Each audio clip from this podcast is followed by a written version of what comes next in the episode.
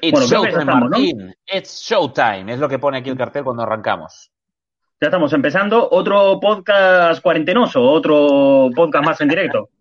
Eh, Martín yo sigo- te lo dije antes de empezar, te lo dije antes de empezar y te lo vuelvo a decir ahora. Me gusta la iluminación que he puesto hoy, que la gente de, que está en Evox eh, no, no lo puede ver, ¿no? Pero me ha quedado un poco rollo Juego de Tronos el póster, ¿no? Como muy azul de un lado, muy amarillo del otro. Claro, canción de, de hielo y fuego, tío. Lo tienes todo en la cara. Sí, sí, estoy, estoy ahí, sí, está bien. Bueno, ¿qué tal estás, Gary? Eh, otra semana que no te veo. Exacto. Y suma y sigue. Joder, sí que se está haciendo durillo, por así decirlo. Pero bueno, bien. tú por lo menos que tú por lo menos que sales al yermo, o sea, yo el día el día que Pedro Sánchez cogió y dijo, "Vamos a decretar el estado de alarma", yo entré en mi casa y hasta hoy. Joder. No he vuelto a salir, o sea, no salí pero ni al rellano del edificio, o sea, no he cruzado la puerta. No, yo sí, yo sigo, soy un valiente, me estoy enfrentando ahí a, al mundo. Y de hecho, hoy, o sí, hoy me enfrenté mucho al mundo, muy fuerte en mi trabajo. Hoy eh, mandé a mucha gente a la mierda, también a su casa. Eh, precisamente en ese orden. Primero los mandé a la mierda, luego los mandé a su casa.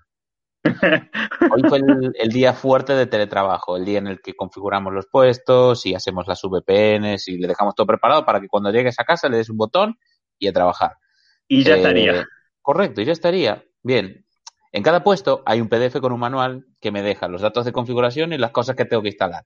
Y digo, bueno, perfecto. Cojo, abro el PDF y en cada puesto me voy poniendo pam, pam, siguiente, siguiente. Bien. El ¿Cuántos problema. puestos son? Perdí la cuenta. Pero piensa que era un. Éramos varios, joder, no era cosa solo mía, pero bueno, iba, iba a tope. Piensa que estaríamos unas 163 personas trabajando allí. Ahora mismo Sí. creo que quedaban menos de 10 hoy. Te imagino Ah. cada puesto, bien, configurado, tú vete a la mierda. Configurado, tú vete a la mierda. Es que, ¿sabes el maravilloso problema? Es que eh, hay un tema que eh, todos los días le tengo que entrar eh, en el puesto este, configurarlo y demás, pero además necesitaba que el usuario me, eh, se descargase una aplicación en el móvil y me Sí. diera una clave de validación. Eso era, eso era lo más duro. En el momento que tengo que interactuar con el usuario que va a usar el PC. Digo, no, joder, no puede ser tan difícil. Y ya no te digo que desde casa, o sea, él estando al lado mío, o sea, la persona con la que le tengo que... Todo mal. Y gente que sabe mucho, digo, a mí me parece muy bien que sepas, pero yo tengo aquí un manual, ¿sabes? Y tengo que ir paso por paso. y hasta- sí, sí, sí, pero además conforme iba avanzando cada vez me volvía más borde, me acuerdo al último, de... me decía, Al último un "No, bofetón. Casi, casi. Te lo juro que en el momento de que me dice, no, pero aquí tenemos que tener esto, esto y lo otro, y diciendo, y le digo, no, no tenemos que tener esto porque tenemos que seguir los pasos que me da este puto manual, que me da el departamento que hace que te llegue todo a casa. O sea, cállate. Esa es la primera parte. No, pero tal. Y, y luego se queda callado y dice, bueno, yo ahí no, no llego. Y digo, pues si no llegas, ¿para qué mierda discutes? O sea, te lo- como lo digo, si no llegas, ¿para qué mierda Qué discutes? gusto De tener un jefe tan amable. Hoy, hoy me calenté, hoy te juro que sí que perdí los nervios, porque es mucho, tío. Es mucha gente muy quemada y sobre todo mucha gente que no tiene puta idea, pero le encanta opinar. Pero mira, mira el lado bueno, ahora ya estás en casa tomándote un tecito, como yo. Sí, igual, eh, el mío es un, un tesito que, bueno, se sirve frío, tiene gas y está hecho a base de cebada, pero es, es un buen Ah, muy bien. Pues bueno, eh, para quien nos esté escuchando ahora mismo, estos Gary Martín se han comprado un micro programa número 88. Eh, para el que nos está escuchando en Evox, nosotros venimos de Instagram, una cuenta que se llama arroba los cohetes de Martín, y ahí hablamos de cosas, eh, principalmente. También de Eh, movida. Y hoy vamos a hablar de Disney Plus, que salió esta semana, Disney Plus. Sí. Muy a ¿Qué tope tal? con Eh, ¿Tú ya estás a tope con Disney Plus? Correcto. Hice lo que esperaba de mí en el momento de entrar en Disney Plus, que es entrar y ver Los Simpsons. Igual que yo. Me acuerdo que me, no me quedé por la noche esperando porque tenía sueño y tal. Al día por la siguiente por la mañana, arranco, desayuno a tope de Simpson. Y dije, bien, esto está bien. Eh, yo sí me quedé esperando para avisar en la cuenta en cuanto saliera, el- o sea, en la cuenta de Instagram, en cuanto saliera, darle el aviso a, a los usuarios que estuvieran activos, ¿no? Eh, pero sí, al, minuto, al día siguiente ya estaba yo viendo Los Simpsons también. Qué hermosos, no sé por dónde empezaste, pero yo le di capítulo 1, temporada 1. Correcto. Como tiene que Eh, ser capítulo 1, temporada 1, maravilla. Maravilla. Qué, hermosos son los primeros episodios de Los Simpsons. Joder, sí que lo son, ¿eh? Eh, el capítulo este en el que Homer lo despiden de la central nuclear y hace toda una campaña a favor de, de no contaminar Springfield y demás, dices, joder, ¿cómo ha cambiado Homer a lo largo de la serie, eh? Qué, qué- qué puta diferencia. No hay color, ¿eh? Sí, sí, y además el, un capítulo que me encanta de Los Simpsons, que pude volver a ver aquí en, Disney, que, me encantó, fue el segundo. El segundo episodio de Los Simpsons, que el de Bart es un genio. Es ah, tan bueno ese capítulo, es tan genial. O sea, es romper tanto con lo establecido de todo lo que era la televisión hasta ese entonces, que hasta ese entonces todo era, bueno, hemos aprendido valiosas lecciones. No, no aprendían una mierda. O sea, eh, o sea, Bart se da cuenta que había hecho, se había mandado una cagada, porque Bart se manda una cagada, eh, esa cagada da como efecto secundario que su relación con su padre se haga más estrecha, tiene una mejor relación con el padre, ¿no? Que es que le mienten un examen y ese examen da muy buena nota y el padre está súper orgulloso y eso le da una muy buena relación entre ambos. Y cuando Bart confiesa lo que pasó, el padre, en vez de aplicar lo aprendido en esta relación con él, lo caga a palos. Correcto. Me parece, me parece una reacción tan real y tan hermosa. Es, muy puto humano. O sea, así de claro, es muy humana ese tipo de reacciones y dices, joder, es que lo, te lo esperas de un padre típico de los 90. El padre está en plan de, ¿en qué me has metido, hijo de putas? me parece muy guay. Lo otro que he visto en Disney Plus que me ha sorprendido es la cantidad de puta mierda que hay. Hay, hay un mogollón de cosas. Eh, a priori las que me esperaba y también otra que es mucha puta mierda. O sea, toda la, para mí, toda la parte de Disney Channel como si la quemas. O sea, me daba completamente igual. Es que hay una, hay una parte que no me eh, que no me esperaba, ¿vale? Una parte que, o sea, quiero decir, que era bastante obvia, pero yo no había caído en la cuenta de eso, y es que estamos pagando por una plataforma que nos permite ver la trilogía de un Chihuahua en Beverly Hills en 4K. Joder, tío, por era hora, era hora poder verlo. Así de claro. Eso es, el, eso es el máximo, ¿vale? O sea, es el máximo a lo que puede aspirar nuestra civilización. Ahí es cuando te das cuenta de que la, e, el, el sistema, la sociedad ya está colapsando sobre sí misma. y le estamos pagando siete pavos al mes por ver la trilogía en 4K de un Chihuahua en Beverly Hills. Mm. Eh, pero como esa, había muchas más. O sea, claro, hay cosas que son de Disney, pero que tú no caes en la cuenta de que son de Disney y la cantidad de basura que hay. O sea, de películas protagonizadas por gatos de los años 70. Un gato del FBI, había una que se llamaba. Pero películas, pero, pero así basura, pero a tomar por el culo.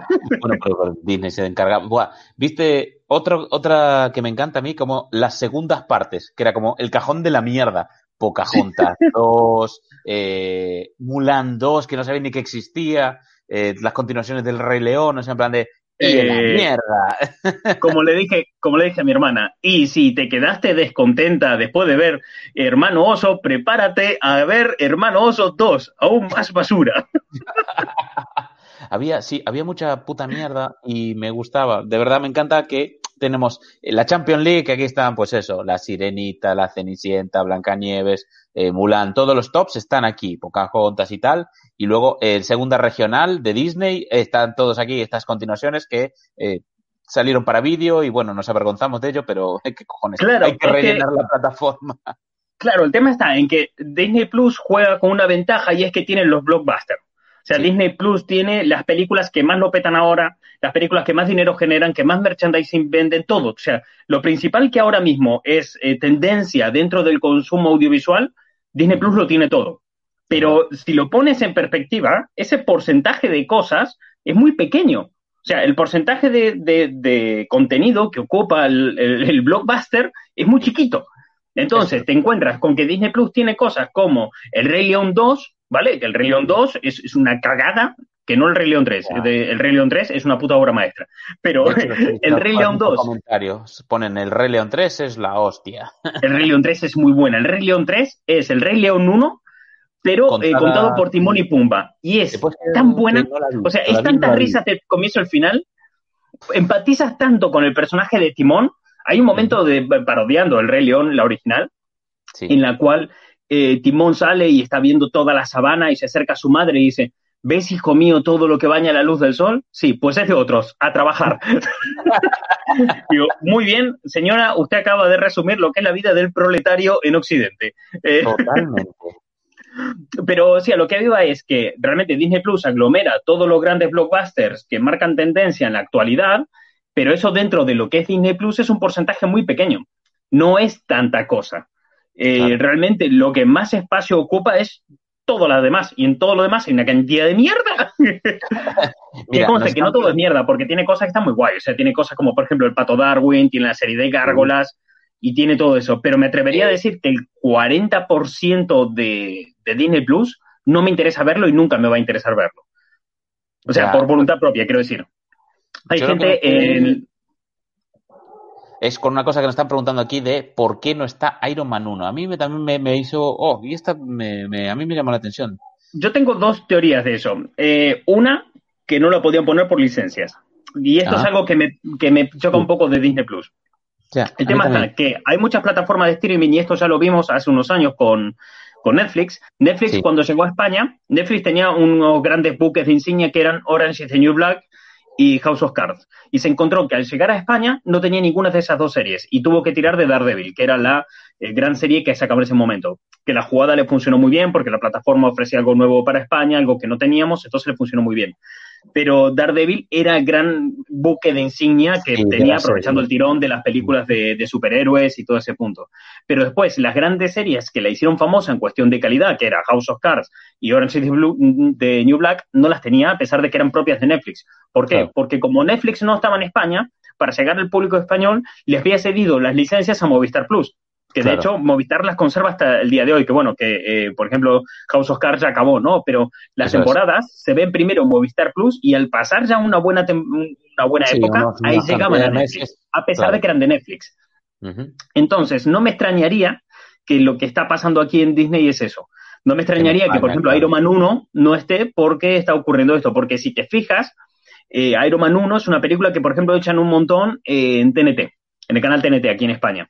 Y el canal TNT es de Warner. Ah. Entonces, no me extrañaría que, tengan ese problema, que estén en proceso de recuperar licencias para ir poniéndolas poco a poco. Esa es mi primera teoría. Pero tengo una segunda, que es que hayan aprovechado la situación, porque a Disney le ha salido muy barato lanzar en España Disney Plus.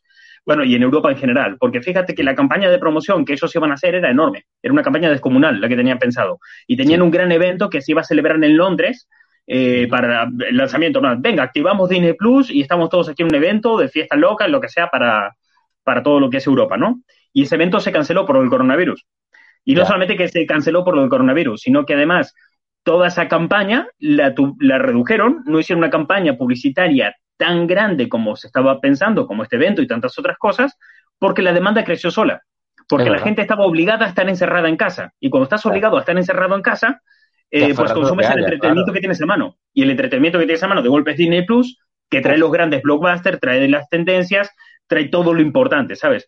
Entonces, como le ha salido barato, dijeron, vale, está bien, vamos a poner la Disney Plus al mínimo, total, la gente lo va a contratar igual, y luego cuando ya pase la cuarentena y es cuando la gente empieza a darse de baja o empiecen a marcharse clientes, o gente que estaba ajena a esto empieza a plantearse si entrar o no, porque claro, ahora entró el público objetivo, el público que esperaba Disney Plus.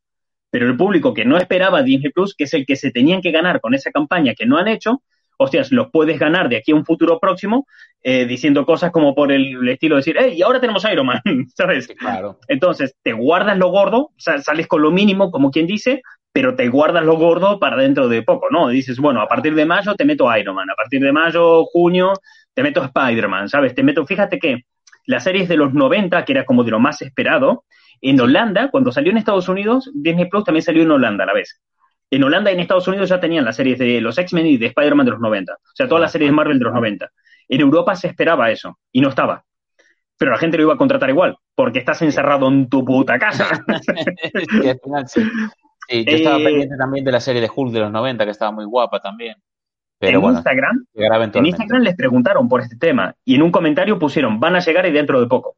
Ah, o sea, Disney reconoció que las va a meter y no ahora mismo. Entonces supongo que a lo mejor se están guardando un as en la manga para en el momento en que vean que la cosa decae o que realmente tienen que ponerse a tope con la campaña porque ha parado el confinamiento y ha parado todo lo que es la cuarentena, y entonces ahí cuando se tengan que poner de verdad a tope, decir, bueno, ahora vamos a meter todo lo fuerte para atraer una segunda oleada de, clientes y contentar y retener al que ya está, al que ya está dentro. Es una buena estrategia. me parece más esta, esta me parece muy buena. De hecho, que sea algo así. Y para yo supongo que estará mitad de camino entre una y la otra. ¿Eh? Pues que para meter luego toda la carne en el asador, claro, me parece viable.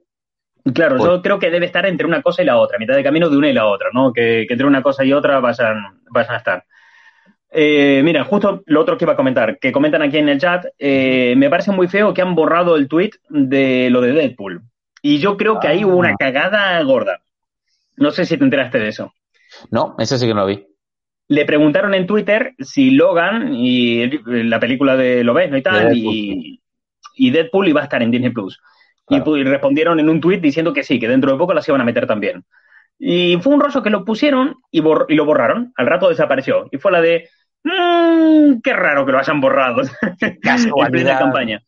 Y yo creo que eso fue una cagada. Yo creo que el community manager se pasó de listo y, y dijo cosas eh, de- por intuición. No O sea, tenía confirmadas, claro. Claro, porque además todo lo que ha dicho siempre eh, Disney es que todo eso que es contenido más adulto, más no family friendly, por decir una manera, iba a ir para Hulu. Que bueno, para el que no lo sepa, Hulu es la otra plataforma de streaming de, de Netflix, ¿no? Que es una plataforma de streaming que tiene un servicio un poco distinto, porque Hulu no es como Netflix o como Disney. Hulu te pone además la televisión en vivo. Y Sí. cuando acaba la tele, los programas ya te quedan todos subidos ahí. No trabaja con todos los televis con todos los canales, pero sí con muchos en Estados Unidos. Y ese, esa plataforma era de, estaba compartida entre varias productoras, varios estudios, y al final se la quedó Disney. al final de voy comprando aquí, voy comprando allá, y a lo tonto, pues se la quedó Disney. Y lo que dicen ahora es que esos títulos que no son family friendly, esos títulos que son para adultos, van a ir a Hulu, porque además Hulu ya tiene un proyecto para lanzarse a nivel global. Y bueno, ahí tendrían las dos cuotas de mercado, ¿no? O sea, por un lado se quedaría con lo más infantil familiar con Disney Plus y lo que ya es más adulto o más específico, por decirlo de una manera, o la tele más tradicional, se la quedaría con Hulu, ¿no? Entre las dos, la idea es meterle una hostia a Netflix que ni se levanta del suelo. O sea, que Netflix se quede tumbado y, y alguien grite, deja Netflix, ya está muerto. Quería eh, interrumpir para decir que este es el mejor comentario que nos han dejado hasta ahora desde que estamos haciendo directos y que podemos compartirlos, que lo voy a poner ahora mismo para que lo veas, y es, hola mamá, estoy en internet. Eh. Me parece, por parte 7, el mejor comentario que hemos tenido so far. Me encanta. Y también te digo, te conformas un poco con los comentarios. Eh, igual sí, pero ¿quién, quién eres tú para juzgar mi conformismo? Eh, también es cierto, y tampoco le voy a quitar mérito al comentario que era muy bueno. Entonces, por ejemplo, mira, eh, también preguntaban del tema de, bueno, ¿y qué pasa con las películas? Porque ahora el UCM no lo vamos a poder ver entero. El universo cinematográfico de Marvel no lo puedes ver entero en Disney Plus. Pero claro, yo pensaba, es que si lo pones todo de buenas a primeras, primero, ah, es que si tú, porque fíjate, ninguna plataforma de streaming hace eso. Ninguna plataforma de streaming desde el minuto cero tiene todo el contenido. Entran con lo mínimo y luego van agregando poquito a poco. Entonces, claro, eh, para el que ya es consumidor y el que ya compró, o sea, la idea, un poco la idea que nos vendió Disney Plus, lo que, lo que lo íbamos pillando es lo que vas a comprar es Disney. Punto, se acabó. Pero Disney, Disney. Tienes todo Disney. Full. Entonces, claro, tú entras en Disney Plus pensando que ahí te vas a encontrar todo Disney. Ya, Y no es así. Hombre, no, y si lo piensas, es un poco ilógico pensarlo así, porque claro, las plataformas de streaming tienen que ponerte una novedad cada cierto tiempo, porque una vez que te acabas el universo cinematográfico de Marvel, ya está, te diste de baja, porque no te interesa ver nada más. Claro. Cuando más Disney Plus está muy pensado para eso. O sea, Disney Plus, si a ti te interesa solamente Marvel, te puedes meter en la pestaña de Marvel, que de hecho creo que la, la tenías por ahí, la pestaña, ¿no? Para, Sí, para ponerlo y mostrarle a la gente cómo funcionaba voy, a, la voy a compartir justo ahora, espera que tengo que cambiar una que ya tenía. Ti, ti, Claro, ti. porque- Ah, mira, aquí estaba justo una que tenía cargada de Disney Plus, pero espera que voy a cambiar. Sí, no, esa tarde. Te decía de, de entrar ahora en Disney Plus y verlo, porque el tema está que Disney Plus está dividido por categorías. Entonces, Eso como es. está dividido por categorías, tiene la categoría de Disney, la categoría de Pixar, la categoría de Marvel. Y si a ti solamente te interesa Marvel, puedes tirarte todo el día dentro de Marvel y a pastar, sin más. Eso es. Ahí estamos, eh, vale. Para que no nos está viendo, el que nos esté escuchando en Evox o en Spotify, ahora mismo estamos entrando en Disney Plus y vamos a enseñar un poquito cómo es la interfaz. Pero eso, para el que entra directamente, eh, te puedes pasar el día dentro de Marvel si quieres. Sí, está yendo un poquito lento porque al tener que ir haciendo streaming y demás, pues me está yendo como una patata, pero bueno, no me carga de hecho ni las imágenes. Ahí vamos. Ahí está. Vale. Vale. Ahí está la Em, pestaña de Marvel. Claro, si tú te metes en Marvel te puedes pasar ahí el día entero si quieres, o sea, y no, y no salir más de allí. Exacto. ¿Ves? Ahí ¿Qué lo pasa? Que primero una que vez que te lo has visto todo. Marvel, una vez que te viste todo Marvel, ya está, ¿qué haces? Te vas a la mierda. O sea, te, te Claro, darías de baja de. Disney Plus porque no tienes nada más. Mm. Entonces, claro, es lógico que no vayan poniendo nada de poco a poco. Lo que no acabo de entender, a pesar de que entiendo que lo vayan poniendo todo poco a poco y entiendo que les puedan faltar algunas licencias, lo que no entiendo son cosas que suceden, por ejemplo, con la serie Yo y el Mundo. Que Yo y el Mundo tienes la temporada 3 en adelante. Tienes temporada 3, 4 y 5 y la 7. Pero la 1, la 2 y la 6 no está. Eh, pasaba algo similar con Doctor Who en Amazon Prime y eh, Netflix, que ambas plataformas cuando la tuvieron eh, la tenían a partir de la temporada 5. ¿Qué pasa? Que en Doctor Who a partir de la temporada 5 se pega un reboot bastante importante para atraer nueva audiencia. Y también es cierto que la temporada de 1 a la 4 la tenía comprada Mediaset y no la soltaba ni para atrás. O sea, Mediaset tenía comprado Doctor Who y no la soltaba ni de coña. Lógico. Entonces, lo que yo puedo interpretar o puedo entender en vista a casos anteriores y lo que ha pasado anteriormente con, Netflix y, otras plataformas, es que sea eso, que, no puedan tener ciertas temporadas porque las tienen compradas algunos canales. Porque si no, no me lo explico. También me dicen que aquí eh, Fátima Klein publica, porque son una corporación malvada, como la OCP en Robocop. Eh, también. un poquito sí. Es que es un poco así. a ver, vamos a ver. Netflix, eh, Disney tiene. es una, Disney es una de cal y una de arena ahora mismo. Disney tiene esa movida eh, bastante progresista, por decirlo de una manera, muy integradora, muy inclusiva. Disney eh, se molesta mucho en empoderar a la gente, en realmente crear una buena labor social y participar en un montón de cosas. O sea, realmente la, la actividad social que está aplicando Disney es innegable, no se puede tirar atrás. O sea, realmente la estás viendo y dices, joder, mierda, es que las cosas que están haciendo y los fines que está dando esto realmente son buenos. Hay gente a la que están ayudando. Hay gente que de verdad está mejorando su vida gracias a Disney. Pero a la vez sigue siendo una megacorporación. Entonces, como sigue siendo una megacorporación y una eh, multinacional, lo hablaba hace poco con un seguidor de la cuenta de Instagram, y es que, vale, están bien, están haciendo una labor social del carajo, y están haciendo un montón de cosas hermosas, y están eh, ayudando a un montón de gente, eh, en un montón de sectores y de un montón de formas distintas. Pero, en paralelo, la compra de Fox supuso el despido de cientos de personas a la calle. Es verdad. Que fue en plan, mira, llevas toda tu vida trabajando en Fox, pues ahora Fox es de Disney. Coge una caja, recoge tus cosas y a la puta calle. Exacto. Eh, luego está ese trasfondo político que hay detrás, ¿no? Que de todos estos rumores que se venían hablando antes de que el mundo se fuera al apocalipsis con el coronavirus. ¿Te acuerdas que había noticias antes del coronavirus? Porque ahora ya no lo sé. Eh, es que no, ahora solo se habla de eso, punto. Pero claro, antes de todo esto se hablaba de ese punto de que Bob Iger, el que había sido hasta hace nada presidente de Disney, eh, quería presentarse a la presidencia de Estados Unidos. Entonces, claro, hay ese trasfondo, entonces una de cal y una de arena. Es en plan, mira, si estás haciendo un montón de cosas guay, un montón de cosas buenas, nos estás ayudando un montón, pero en paralelo es inevitable que ocurran ciertas cosas bastante jodidas. O sea, no te vamos a quitar el mérito por lo bueno que estás haciendo Disney, de puta madre, chapaste, ayudaste a un montón de gente, pero por otro lado... te la oscuro, claro. Claro, hay un lado oscuro. También te digo, no sé cuán posible o cuán viable es crear una empresa tan grande, tan gigante y no tener un lado oscuro.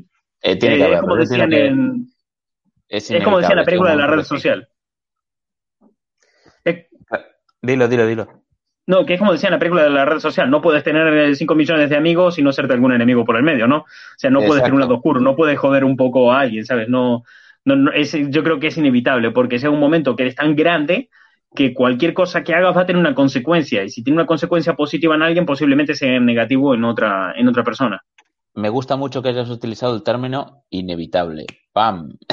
Pero me gusta cómo dejan aquí comentarios sorprendidos sobre National Geographic y quiero decir que esta es una de las cosas que a mí más me ha motivado a contratar Disney Plus. Yo soy un puto eh, por de, los documentales. O sea, me estuve viendo... Sí, sí, tú de ayer a hoy aprendiste un montón sobre la isla de Pascua. Correcto. Uno es sobre la isla de Pascua y otro que se llama 100 humanos que hacen, eh, con eso, 100 personas humanas hacen experimentos muy, muy locos. El de la isla de Pascua me gusta porque te cuenta toda la puta historia que conocidas, ¿no? Sobre la isla de Pascua y, y es un paralelismo sobre la civilización moderna que lo flipas. O sea, te cuenta que la isla, la puta isla de Pascua era, una, era un puto paraíso porque estaba, eh, bueno, había un montón de animales, un montón de fauna, eh, había como veintipico especies de pájaros ahí para comer, había peixe, había de todo. ¿Qué pasó? Que llegaron los polinesios y dijeron, uy, uy, uy, pero aquí se vive muy bien. Y es una isla de 160 kilómetros cuadrados en la que llegaron a vivir más de 20.000 personas. Poco saturada la isla. Muy, muy bien hasta que empezó a ir muy, muy mal. Porque ¿qué pasó? Vamos a empezar a construir armas, flechas, balsas para salir a pescar y deforestar toda la puta isla. Y de repente, pues ya no había pájaros. De repente, el arrecife de coral estaba hecho una puta mierda, no, no había que pescado que pescar. Eh, no se podía cultivar nada porque el agua, o sea, había como una neblina, del ser una isla tan pequeña, neblina salada, que no te crecía nada ahí, no había qué carajo comer y, y al final, eh, pues sí, solo quedaba una cosa que comer, que es la tribu rival y se acabaron comiendo los unos a los otros. Eh, muy guay. La isla de Pascua era un, un, eso, un hermoso paraíso que se convirtió en un infierno. Pues lo de National Geographic realmente me parece una muy buena jugada por parte de Disney haberla incluido. Me gusta. Porque para empezar, National Geographic se diferencia de los otros canales del estilo, tipo Canal Historia y todo esto, Exacto. partiendo de la base de que no ha perdido su dignidad. Porque Es Canal verdad. Historia, cuando empezó, era una movida y ahora es otra. O sea, cuando empezó no el canal Historia, tenía documentales muy interesantes sobre historia. Ahora mismo son aliens y nazis y la conexión entre ambos. Exacto. Y aún también lo de revisar trasteros que aún hay en el canal Historia. Claro, se- es que empezaron a colarse las cosas de, de- exactamente eh, la historia a través de las casas de empeños. Digo, guau, chaval. eh, Es que a, día de hoy, eh, National Geographic ha conseguido mantener su dignidad bastante bien. Eh, Discovery Channel también se fue muy a la mierda por ese lado, pero National Geographic realmente lo ves y sí que te ofrece ese tipo de contenido, ese tipo de contenido más populista, con series como por ejemplo la de eh, Veterinarios Extremos, pero siempre manteniendo una línea editorial en cuanto a calidad de imagen, en cuanto a calidad de valor que te aportan, ¿no? Porque eh, Canal Historia y Discovery Channel se han ido directamente al entretenimiento puro y duro claro. pero National Geographic se ha centrado Sí. siempre en seguir transmitiendo valor a pesar de que se meta dentro del rollo de... Exacto, pero siguen Eh, siendo documentales, o sea, claro. eh, lo que dices tú, mantienen un nivel de calidad y un estándar que, claro, los siguen manteniendo en el top de, de los documentales del género. Y además me parece una jugada muy buena que la hayan puesto porque realmente eh, Disney Plus, una vez que entras y la estás viendo en profundidad y en detalle, te das cuenta que más que ser una plataforma family friendly, es una plataforma infantil, Sí, porque realmente es muy infantil. Eh, ¿Qué pasa? Que hay, eh, cierto, es un, es un rollo infantil que le puede gustar a los adultos, que es siempre lo que ha hecho Disney, ¿no? Centrarse en esas cosas que gusten a los niños, pero no moleste a los padres. claro, y si incluso les puede hacer reír y demás. Pixar es muy especialista en eso. totalmente. Entonces, claro, pero una vez que entras, si tú quitas a ese público objetivo de niños, ¿no? Quitas a los niños y quitas al otro público objetivo que son los fans, como podemos ser tú y yo, la gente que está mirando ahora el podcast, o sea, el fan de Marvel, el fan de Star Wars, o sea, quitas a los fans del medio, se te va reduciendo bastante el campo al que puedes atacar. O sea, Entiendo cuando quitas sí. a los niños, niños y niños de 30 años fuera, ¿a quién se lo vendes? Eh, sí, Entonces, eh, claro. al, sí, al consumidor tipo, al eso, al español promedio de 30 años, igual le cuesta entrar a Marvel, o, perdón, a Marvel, a, mm, a Disney Plus, si no ve pues una serie que sea un buque insignia, si no ve un drama que sea muy popular. Y eso, Eh, eso es con lo que juega Netflix y HBO. claro, Eso es con lo que juega Netflix y HBO completamente. Entonces, Hostia. claro, Netflix, tú, tú contratas Netflix, Ujú, tu padre eres el que lo paga, tú el adulto de la casa pagas Netflix. eso es. Entonces, claro, si tienen contenido para tu hijo, pues mejor que mejor. Pero es muy distinto contratar una plataforma de streaming que tenga, que seas tú el que lo pagues y tenga el contenido para tu hijo y si tiene algo para ti, pues está bien, ¿no? Que es lo que pasa con Disney. Es completamente al revés que Netflix. Entonces, le han tenido que meter algo que funcionara muy bien. ¿Qué pasa? Que en Estados Unidos eh, Disney tiene una sinergia muy buena de plataforma de streaming. En Sí. Estados Unidos tienen Hulu con un público más adulto, tienen Disney Plus para niños y tienen ESPN con contenido deportivo. Deportivo. Entonces, claro, al tener ESPN, tú tienes ahí Ya una está. cantidad de, de cosas para el público adulto que lo flipas, porque tienes la NFL, tienes la Liga de Béisbol y te, te entra muy bien. Aquí en España no. Aquí en. España te quedas solamente con eso. Entonces, claro, se te vuelve un poco, un poco complicado. Entonces, Eso. claro, meter National Geographic me parece muy buena jugada, porque entonces el padre le pesa menos el tener que pagar 69 euros al año para contenido para su hijo. El padre sabe que en el momento que el nene se vaya a dormir, podrá ponerse a ver algo, podrá sentarse y ver alguna cosilla y tal, porque a lo mejor no le interesan las series de Star Wars o no le pega, que es una plataforma súper nostálgica, también te digo, o sea, es para nostálgicos Sí. 100%. De hecho, hay una categoría que se llama Nostálgicos de los 90. Sí, exactamente. Entonces, claro, si el tipo te resulta que el padre del niño no es nostálgico, no le gusta Marvel, no le gusta Star Wars, es un tipo que le encanta el fútbol y le encanta la televisión más estándar, hostia, se le puede hacer muy dura a Disney Plus. Pero claro, le metieron National Geographic y zafó, zafó bastante. Después está el tema ese de que puede ver con su hijo el contenido, ¿no? Pero es, voy a ver con mi hijo este contenido, no es mi hijo va a ver conmigo. Y a la gente le encantan que hagan cosas para ellos, no para los demás, sea sean tus hijos o no. Exactamente. El tema está, ahora que llevamos como medio del programa, tenías esas imágenes por ahí que te había pasado, porque claro, ahora que decías lo de Disney Plus, que tiene esa sinergia de esas tres plataformas, he empezado a mirar y he mirado cuánto cuestan si contratas las principales plataformas, ¿vale? Porque el tema está, ¿qué pasa?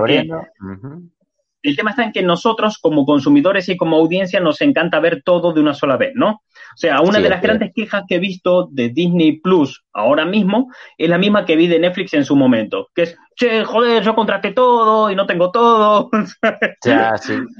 Eh, me acuerdo, me acuerdo cuando salió Netflix que la gente se quejaba diciendo, ah, pero aquí no está todo lo que yo quería, aquí no está todo lo que yo buscaba.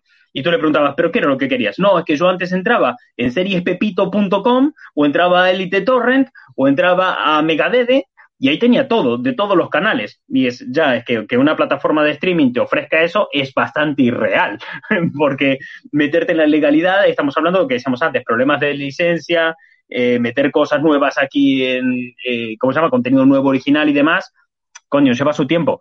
No puedes pretender que todo lo de todos los canales esté en la misma plataforma porque no funciona así, porque no es negocio y además ni siquiera sería bueno a la larga, ¿no? A la larga no, no te funcionaría porque hace falta realmente una competencia, hace falta un, eh, una competitividad de mercado para que los productos mejoren y al final sí tengas cosas como quieren. Fíjate que si no existiera esta competitividad de mercado, eh, no tendríamos hoy en día, no sé, Disney Plus, porque fíjate que todo esto hablamos en el podcast en el que contamos la historia de Disney, todo esto empieza a partir del momento de que la gente se da cuenta de que no quiere rebobinar los VHS. Y entonces entramos en el mercado de los DVDs, luego entramos en el mercado de Netflix, que Netflix al comienzo era una empresa que enviaba DVDs a domicilio y recogía VHS sin que tú los tuvieras que rebobinar, y todo esto nos llevó hasta el día de hoy, ¿no? Pero con Disney Plus he visto un poco de eso, de quejas diciendo, ah, pero es que yo entro en Disney Plus y yo no tengo Joker. Ya, es que Joker no es de Disney, es que aquí estás comprando Disney. ya, tío, es un tema. Entonces, claro, la gente quiere todo eh, fácil, accesible y delante. Que ojo, tampoco los culpo y si la gente quiere eso, debe seguir exigiéndolo. Porque es el deber del cliente exigir esas cosas para que salgan eh, servicios que te lo den. Pero tampoco mm. puedes esperar que exista de buenos a primera. Hay que darle tiempo a las cosas a que se creen y se generen. O sea, el mercado tiene que entender que existe esa necesidad y tiene que generar una solución para eso. Y tiene que hacerlo en el momento en el que sea viable generar esa solución.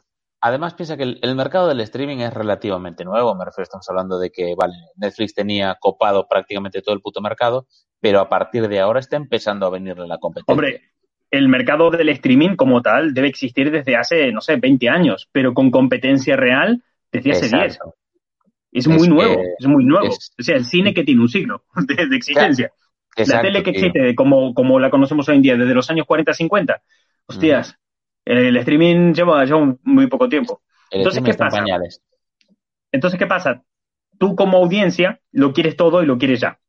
Tú como audiencia quieres tener todo. O sea, tú como audiencia quieres ver con mucha facilidad The Voice, que es de Amazon, quieres verte Juego de Tronos, que es de HBO, te quieres ver las series de Marvel, que son de Disney Plus, y te quieres ver House of Cards, que son de Netflix. Claro. Tú realmente lo quieres todo y lo que tienes que, y no se puede, pues no, no está todo en la misma plataforma. Entonces, ¿qué pasa? Que te encuentras en la situación de que si lo quieres todo, tienes que contratar todo. ¿Sabes cuánto cuesta contratar al año las cuatro plataformas de streaming, las cuatro principales? Igual es 380, 387 euros. O sea, puede, eso para mucha gente es el alquiler de su casa. Sí. Porque tú a lo tonto dices, ah, bueno, que Netflix son 7 euros la cuenta más barata. Ah, es que son 6 euros Disney Plus. Es que son 3 euros la otra. Ya, pero lo sumas todo y al año tienes a lo mejor un alquiler. Y es, es muy loco. Entonces, ¿qué he hecho ante esta situación? He cogido y he hecho un análisis de cada una de las plataformas, qué es lo que ofrece cada una para saber con cuál quedarte y cuál te vale la pena. Porque una de las cosas que te das cuenta con Disney Plus y cuando lo contratas es que de una manera muy legítima no le vale la pena a todo el mundo. Por lo dicho, si tú tienes a tus hijos en casa y, le quieres contratar un sistema de streaming, sí, te viene muy bien, muy de puta madre si son ellos los que van a estar 24/7 viendo la tele. Pero si la quieres ver tú también, hostia, a lo mejor te vas a Netflix que tiene contenido más adulto, no lo sé. Depende de cada uno, ¿no? Pero sí que es cierto que Disney es tan específico que no le vale a todo el mundo. Es muy, muy específico. Entonces, lo que tengo por ahí, ¿cuál, cuál es la que tienes abierta ahora? HBO. HBO. ¿Quieres Vale. empezar por alguna en concreto o arrancamos así? No, no, me da igual. Lo, Vale, lo- vale. lo que he hecho es hacer un análisis de cada una y cuáles son sus pros y sus contras, ¿vale? Eh, si la, pri- la primera que tiene es HBO. Lo peor que tiene HBO, voy a empezar con las contras. Mm. El catálogo por ahora es pequeño. Ajá. Y quiero recalcar por ahora, porque en HBO, cuidado con HBO, ¿no? Sí. Porque HBO está por pegar un salto, o sea, HBO ahora es una verga. Va- Vamos hablando claro y directo. Ahora HBO ahora es una verga. Sí. Pero está por pegar un salto que lo flipas. HBO va a integrar todas las plataformas de streaming de Warner. Lo cual significa que en HBO vas a tener todo DC, todo el histórico de Warner, vamos a tener Animaniacs, o sea, todo lo que ha hecho Disney. Es que todo lo que ha hecho Disney con su catálogo, con sus Sí. propiedades intelectuales, lo va a hacer Warner a través de HBO, que se va a cambiar de HBO a HBO Max. Entonces, claro, ahí telita, porque al final, eh, como puse en los pros de HBO que se puede ver ahí, todo lo que no tenga Disney lo va a tener HBO. Sí. O sea, Es las es grandes licencias históricas. Hostia, Las quiero Iron. Man, pero no tengo Batman. ¿Dónde está Batman? En HBO. Ah, es que tengo Capitán América, pero no tengo Superman. ¿Dónde está Superman? En HBO. Es que además los sigue. Looney Tunes, eh, Tiny Toons, Animaniacs, Fenomenoide, toda la puta factoría eh, de Warner Cartoon Network, es que va a ser muy tocha de Dios. Y además de que son cosas muy rivales, muy distintas y muy de escoger entre papá y mamá. ¿eh? Tal O cual, sea, tal cual. eso es un River Boca o un Madrid Barça. ¿eh? O sea, no, no hay término medio ahí. ¿Qué pasa? Que de momento HBO es, tiene una interfaz muy verga y un catálogo muy escaso. Que también te digo, dentro de la parte positiva del catálogo de, HBO, que tiene, sí. es que todo lo que tienes es muy bueno. Tiene muy buena calidad HBO. Hombre, los HBO tiene una calidad que lo flipas. Eh, True Detective, es que todos son triple A's, la verdad es. eh, y de hecho en Claro, HBO es- también está el cuento de la criada, que me refiero, lo está petando. Todo lo que tienen es bueno. Claro, no tienen serie basura, o sea, de No, base, de producción propia me refiero, ¿no? ¿Qué pasa? Que tiene muchas que también son de Warner, no vas a encontrar con facilidad, o la vas a co- encontrar cada vez con menos facilidad en otros sitios, como por ejemplo The Big Bang.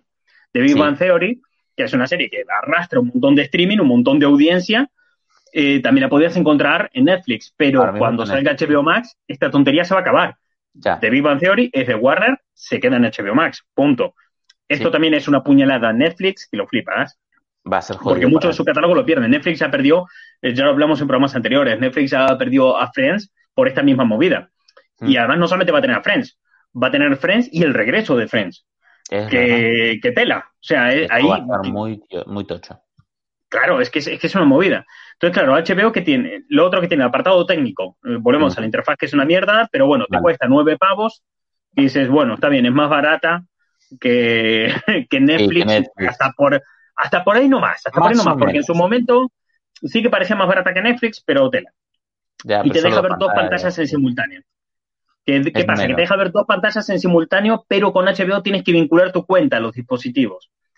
Entonces, Mm, eso ya es entonces mal, está más controlado el tema de las dos pantallas. También es- era de esperar que Warner se mandara alguna jugada de algún tipo para controlar mucho más el cómo consume la gente su contenido. Porque Warner siempre es mucho más persecuta y de mucho más de, de perseguirte hasta debajo de tu cama con tal de que no consigas descuentos para sus películas o que no...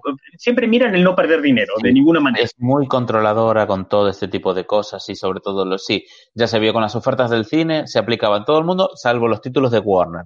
Eh, Claro, o sea, Warner sigue. tiene muchas cosas buenas, pero en su apartado comercial a veces es un poco...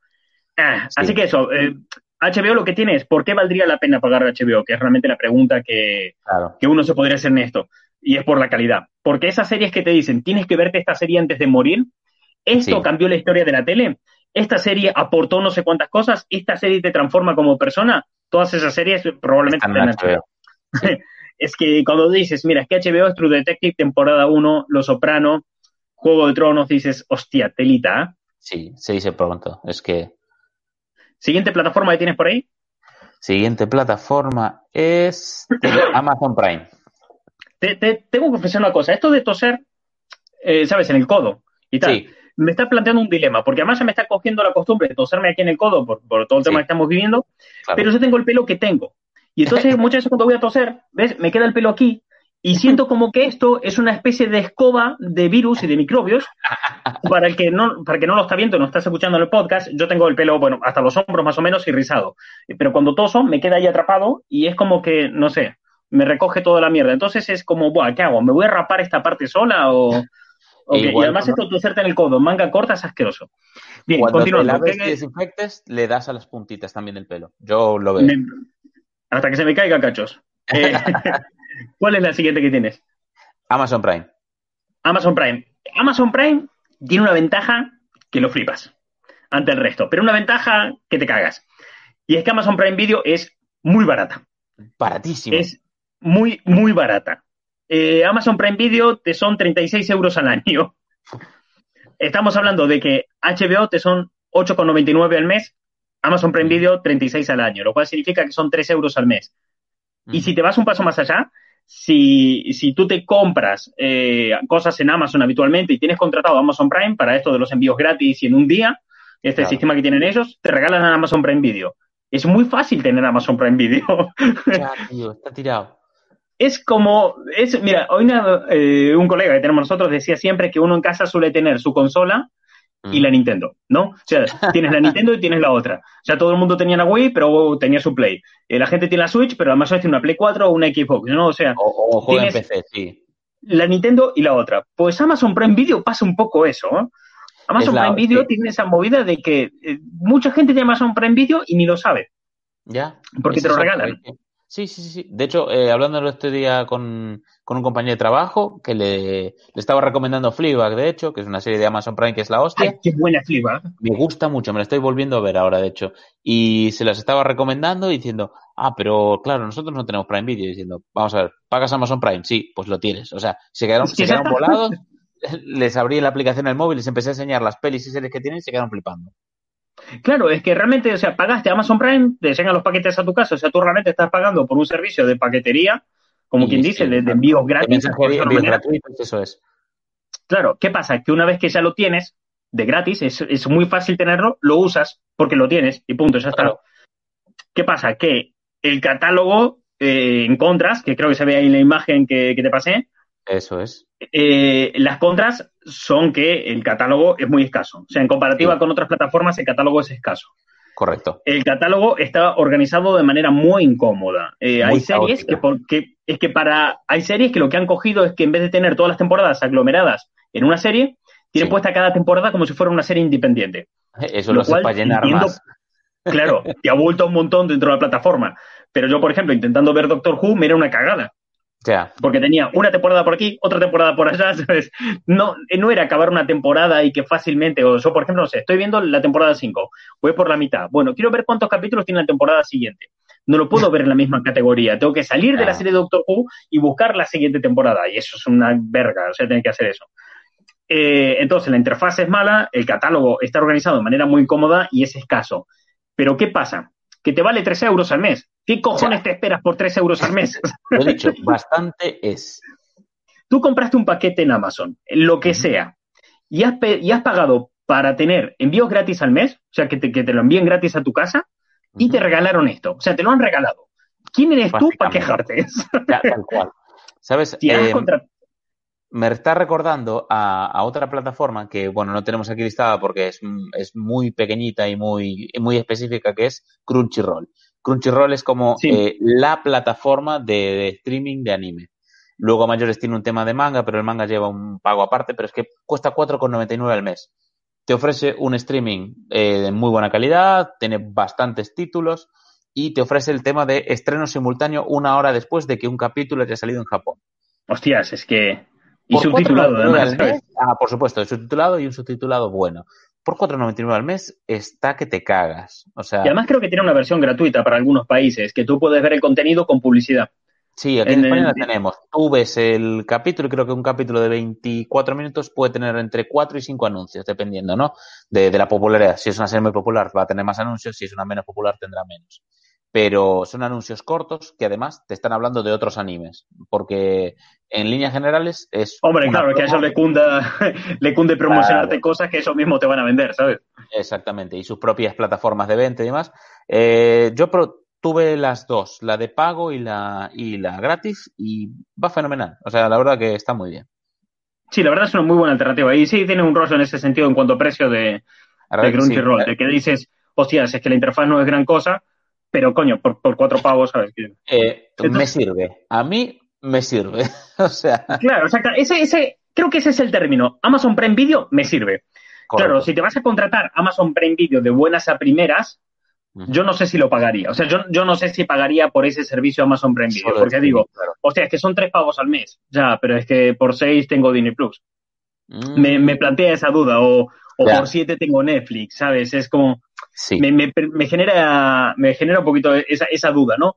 Pero a la vez, si te lo están regalando, es que es tan fácil tenerlo que lo tiene ese punto a la mierda, ¿sabes? No, no hay más. Eh, entonces, recomendación de Amazon Prime Video. ¿Por qué picharlo? Porque te van, si vas a comprar por Amazon. Si vas a comprar por Amazon, te cógelo, porque total, ¿qué más te da? ¿sabes? Si, si, compras habitualmente, te van a llegar los paquetes en un día. Eh, no vas a pagar el envío y además vas a tener Amazon Prime Video. 36 euros al año por ese servicio me parece que está bien. Eh, el siguiente, siguiente plataforma. Siguiente plataforma es Netflix. Netflix. Netflix aquí, uff, eh, Netflix. Netflix creo que es la que más cosas positivas tiene, o sea, más cosas a favor y a la vez más cosas en contra, ¿no? Sí. Eh, Netflix, la principal contra que tiene ahora mismo es que le han clavado 20 puñaladas a Netflix. O sea, te digo, Netflix, Julio César, Netflix fue la primera a llegar. Netflix fue la primera a llegar, no tenía contenido propio. Entonces, como no tenía contenido propio, se encontró en la situación de que tenía que usar contenidos de otro, lo cual está ahí normal porque Netflix, como explicaba antes, fue una empresa que se creó en el año 97 y cuyo trabajo era llevar DVDs y VHS a casa de la gente. O sea, el servicio que daban es no vuelvas a ir al videoclub nunca más en tu puta vida. vamos a ir nosotros a tu casa a recoger el VHS. Claro, vamos a tu casa, vamos a recoger el VHS, vamos a recoger el DVD y ya está. No te preocupes por nada más. Pagas una suscripción al mes y nosotros te enviamos DVDs a tu casa del catálogo y escoge lo que tú quieras. De ahí saltó al streaming. Pero claro, lo que hizo fue los DVDs que entregaban las casas, los pasó a la plataforma de streaming. Todas esas películas las metió ahí. Su principal apoyo de aquel entonces fue, fue Disney. Disney les dio un montón de, material para colocar. Sí. Entonces, ¿qué pasa? Cuando ellos hacen esto, empiezan a cargarse, empiezan a ganar popularidad, empieza a llenarse gente con contenido externo. Pero ¿qué pasa? Que otras plataformas, otras empresas también han empezado a hacer ese trabajo. Otras empresas empezaron a sacar su propia plataforma de streaming. Y entonces tuvieron que empezar a hacer material propio, material exclusivo, para poder diferenciarse y seguir compitiendo con el resto. Entonces Netflix siempre ha ido un paso por delante del resto porque siempre ha sabido qué hacer en cada momento. Pero de golpe, cuando ellos ya están acomodados, funcionando bien y demás, te salen cosas como HBO Max y te sale Disney Plus y les quitan todas esas licencias entonces se queda con las licencias más pequeñas. Y de aquí a unos años va a ser peor todavía. Porque va a tener que empezar a pagar una millonada por quedarse con las licencias que a ellos les interesan y le daban clientes, como son The Office, eh, que bueno, aquí en España no está, pero en muchas partes del mundo tienen The Office y, es la serie más vista de todo Netflix. O siguen pagando una millonada por The Office o, por Friends, que bueno, de Friends ya no pueden porque ya se la han quitado, o se joden. Entonces, ¿hasta qué punto le es sostenible ese negocio? Entonces, claro, o tendrán que empezar a crear un montón de contenido original, un montón de licencias nuevas, o van a tener un serio problema. El problema es que esto ya lo está haciendo Netflix. Netflix ya está haciendo un montón de licencias y cosas nuevas.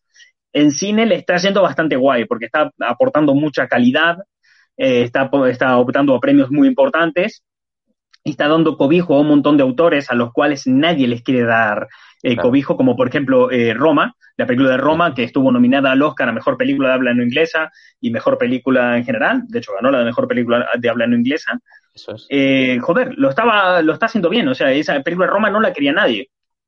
Todos los distribuidores decían, ¿quién va a querer pagar por ir al cine a ver una película en blanco y negro sobre unas señoras mexicanas? Y hostias, al final lo petó. Fue de las cosas más vistas en su año Netflix, ¿sabes? Entonces Netflix ya está haciendo eso, ya está aportando esa calidad en cine, pero el gran problema que tiene es que hace muchas cosas y mucha basura. O sea, tiene muchísima basura Netflix. Netflix te produce una cantidad loquísima, porque Netflix está obligado a producir en cantidades absurdas, porque le están quitando su material. El material de Disney lo está perdiendo y es con lo que se hizo grande. Ha perdido, está perdiendo el de Warner también. Y cuanto más plataformas salgan, más va a perder. Entonces, está obligado a crear cosas enormes y descomunales para retener un poco más a la gente y conseguir crear marca propia, porque al final, lo que decíamos, HBO, HBO Max, Warner, ¿qué te va a ofrecer? Ah, mira, soy Warner, te ofrezco ver eh, Batman.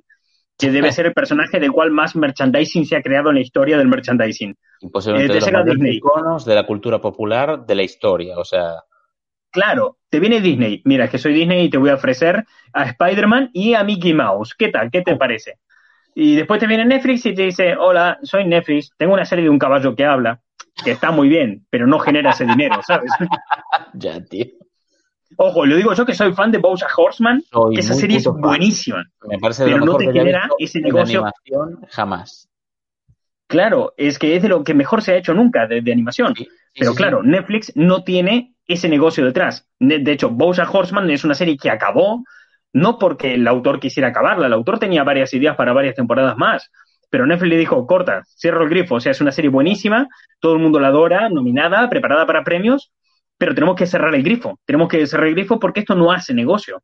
¿Qué Claro. tiene que haga negocio? Stranger Things, una, una serie que te genera merchandising, te genera fenómeno fan. Entonces, claro, te tiene que competir contra Warner y contra Disney, que se van creando Rosso fans desde hace, no sé, casi un siglo cada una, contra Netflix, que lleva 20 años. Entonces, Netflix lo tiene complicado. Netflix ahí en ese punto lo tiene, lo tiene difícil. Entonces, en contras, te encuentras con que no tiene las grandes licencias de moda, las, las que tiene las está perdiendo y más que las va a perder. Tiene mucho contenido basura porque está obligado a producir un montón y mucho sale sin criterio. Es fácil que no te importe lo que tenga Netflix porque te abruma. Netflix te abruma. Tú entras en Netflix y te encuentras arriba del todo una serie que te promocionan. Abajo, stories. Stories como los de Instagram, pero para promocionarte series. Y luego más series y más series y más series y más películas y más películas y más películas. Sí, Y además tú entras y, y tienes una temporada completa ya, la tienes una temporada una sola atacada, que la gente se mete un montón de cosas entre pecho y espalda. Entonces tú dices, entras y dices, hostias, es que me encanta House of Cards. Bueno, pues me voy a ver 25 episodios de una atacada, ¿sabes? Entonces te abruma porque al final se te va acumulando y tú no tienes tiempo. O sea, tú te puedes ver una, una serie en maratón, pero Sí. cuatro o cinco ya se te hace cuesta arriba. tío, no, no, no hay horas en el día para ver toda la puta mierda que hay, o sea. Claro, entonces se le va, se le va haciendo difícil. Y a pesar de que haga, mira, aquí como por ejemplo decían en el chat, eh, que tienen The Witcher, que The Witcher también puede crear una buena, eh, Sí, puede crear una licencia que sea rentable y demás, siguen siendo, a lo mejor imagínate, The Witcher, eh, Stranger Things y un par más, pero siguen siendo muy pocas licencias para competir contra todo lo demás, porque Ya. a Disney se la Sí. sopla regalarte Disney Plus. o sea, fuerte. Disney le, le come los huevos a cuánto cobrarte Disney Plus. Yo estoy seguro que Disney Plus te lo están cobrando el precio que a ellos les le cuesta darte el servicio. O sea, creo que lo están dejando a precio de Mm, Por ahí va, yo creo que por ahí van. Porque realmente el negocio de Disney es que luego te van a vender un montón de merchant. ¿Te Sí. encanta Disney? Qué guay, muy bien, pues compra, hijo de puta, ¿sabes? ¿Ves esa camiseta que te flipa? Eh, pues yo cobro por ella. H, HBO, más de lo mismo. Warner está igual. Ah, ¿te gusta Bugs Bunny? Pues coge este peluche, cabrón. Entonces, ¿qué pasa? Netflix encuentra este problema y es cuando te encuentras diferencias de precio. Tú fíjate que Netflix te cuesta 11,99 al mes por dos pantallas. Claro. Disney Plus son 6,99, cuatro pantallas. Cuatro pantallas en, en 4K. Que Netflix por 11,99 te da 1080. Sí, no te. Entonces, Netflix ahí tiene un problema jodido. Netflix tiene un problema jodido que a ver cómo lo arregla, a ver cómo lo soluciona, porque realmente le está costando generar eh, ese tipo de contenido.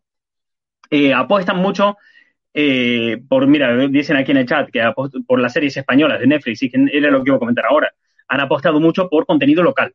En cada Mm. país hacer contenido local. Entonces, cada país en el que está Netflix te crean contenido y contenido innovador. Por ejemplo, hace poco en México salió una película que lo estaba petando tanto y era porque, mira, veía el, hay un canal que Gaby Mesa, se llama la chica que hace críticas, y decía, joder, es muy complicado que en México te hagan algo que no sea melodrama o que no sea comedia.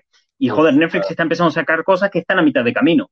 Pero claro, es que lo hace Netflix. Netflix apuesta por algo distinto a nivel local. Entonces ahí puede que tengan algo de juego y puede que tengan algo por lo cual eh, puedan combatir contra las licencias de las otras. ¿Qué Mm. tiene Netflix a, fa- a favor? ¿Qué tiene Netflix a favor suyo para ganar en esta batalla? Y para ganarse al cliente, sobre todo. Primero que la interfaz es la hostia. Y parece Es una tontería, guay. pero es que la interfaz de Netflix es la que ha marcado la tendencia al resto de plataformas.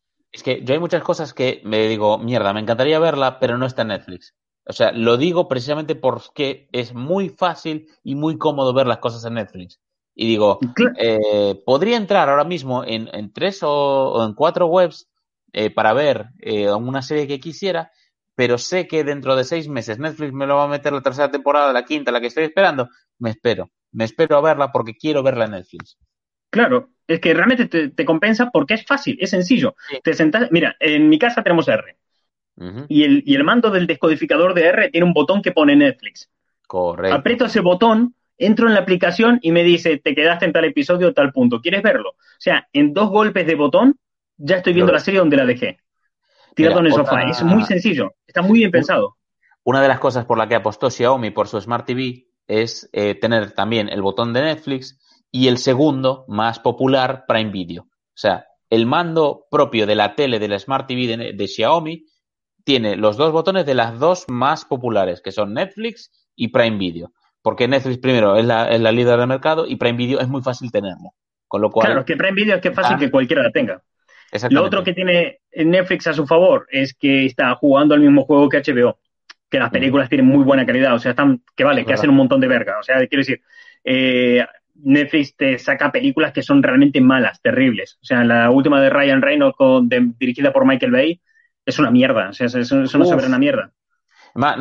es más, hasta viste un vídeo mío diciéndote que era una puta mierda. O sea, porque me cago en Dios. Yo me tragué esa basura y joder, es mala, mala, mala.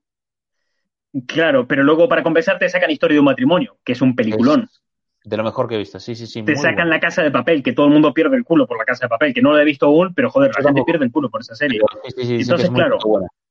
Entonces, al final es la de siempre, la del cubo de pasta. Si cojo un cubo con fideos, una pota llena de fideos y la tira contra la pared, algo se quedará pegado. es un poco el rollo, entonces malo será. Esto me lleva al, siguiente punto positivo de Netflix, que es el contenido personalizado. Netflix está apostando a un juego al que suele jugar el manga y el anime, que es voy a crear un contenido para cada tipo de persona en específico. Claro, los ¿Tú qué eres? Una, en, el manga te encuentras en una situación en la que dices, bueno, ¿tú qué eres? ¿Eres una mujer secretaria de 25 años que está descontenta con su vida? No te preocupes, hay como 25 mangas que hablan de eso. Netflix juega un poco a este juego, ¿no? El juego que juega el manga dentro de lo que es el manga en sí, ¿no? El género en general, ¿no? Entonces, es muy fácil que encuentres en Netflix una serie que hable de las problemáticas que tú vives a diario y que puedas empatizar con eso.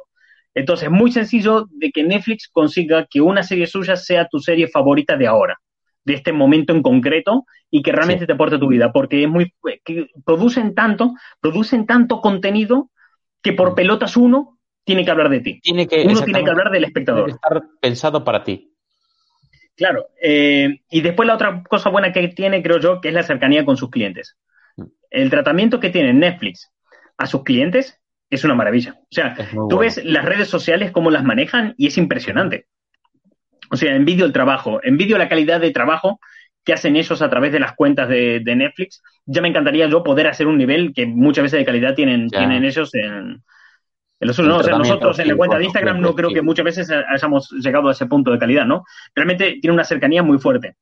Eh, los veo muy limitados también en ese sentido en el sentido de que hay mucha gente eh, que les pregunta cosas y no siempre responden a todos, pero mi teoría es porque los community managers no tienen ese eh, la potestad de responder a todos. Pero realmente creo que sí, que realmente creo que Netflix eh, tiene una cercanía con el cliente muy buena.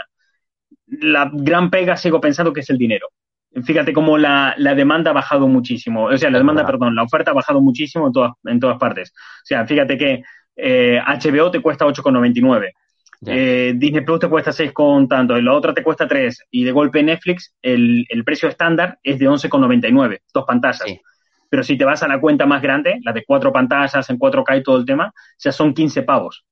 15 pavos al mes por Netflix. Ojo, que hay proveedores de internet que te están cobrando lo mismo. Sí, es jodido, ¿eh? Entonces, claro, se, te hace cuesta arriba. Lo, que pasa es que Netflix tiene eso, que tiene el contenido que le va a gustar a toda la familia, lo que decíamos. Aunque no llega en Disney Plus, va a llegar Netflix. Eh, va a llegar Netflix en el punto de yo soy padre y estoy consumiendo algo que es para mí y además ahora tiene algo para mi hijo. Bueno, hasta por ahí te, llega. Y la siguiente, la última que queda es Disney Plus, que es con la que hemos empezado este hermoso podcast cuarentenoso. Maravilloso. Disney Plus, ¿qué es lo que tiene? Primero el precio. Creo que el precio es la gran fortaleza de Disney Plus para abrirse. O sea, es el machete con el que está abriendo camino, ¿vale? Netflix se metió, eh, Disney Plus se ha metido en una jungla, ha sacado un hacha, y está tras, tras, tras, cortando lianas y árboles, abriéndose camino con su precio, que es cuatro pantallas, todas en 4K, una calidad de imagen que lo flipas, lo puedes ver en Smart TV, consolas, ordenador, donde quieras, en señales de humo, lo que te venga en gana. en la calculadora, todo hecho en todos lados. La rumba Claro, 6,99. Pero ¿qué pasa? Eh, esos te cobran 6,99 al mes. Pero a diferencia del resto de plataformas, han hecho un precio global para todo el año.